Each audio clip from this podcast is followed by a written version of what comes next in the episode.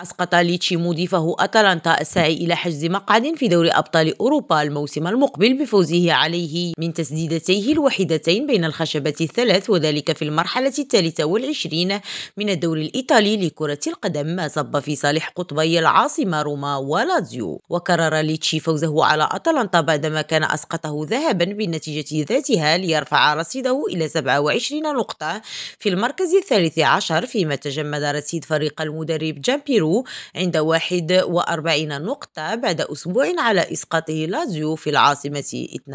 2-0 وتراجع أتلانتا من المركز الخامس إلى السادس لصالح لاتزيو بالذات بعد فوز الأخير على مضيفه ساليرنيتانا بهدفي إيموبيلي في الدقيقتي 60 و 69 من ركلة جزاء الذي رفع رصيده إلى تسعة أهداف هذا الموسم وبات ثامنا على لائحة الهدافين التاريخيين للدوري ب 191 هدفا. هاجر جي ريم راجو روما.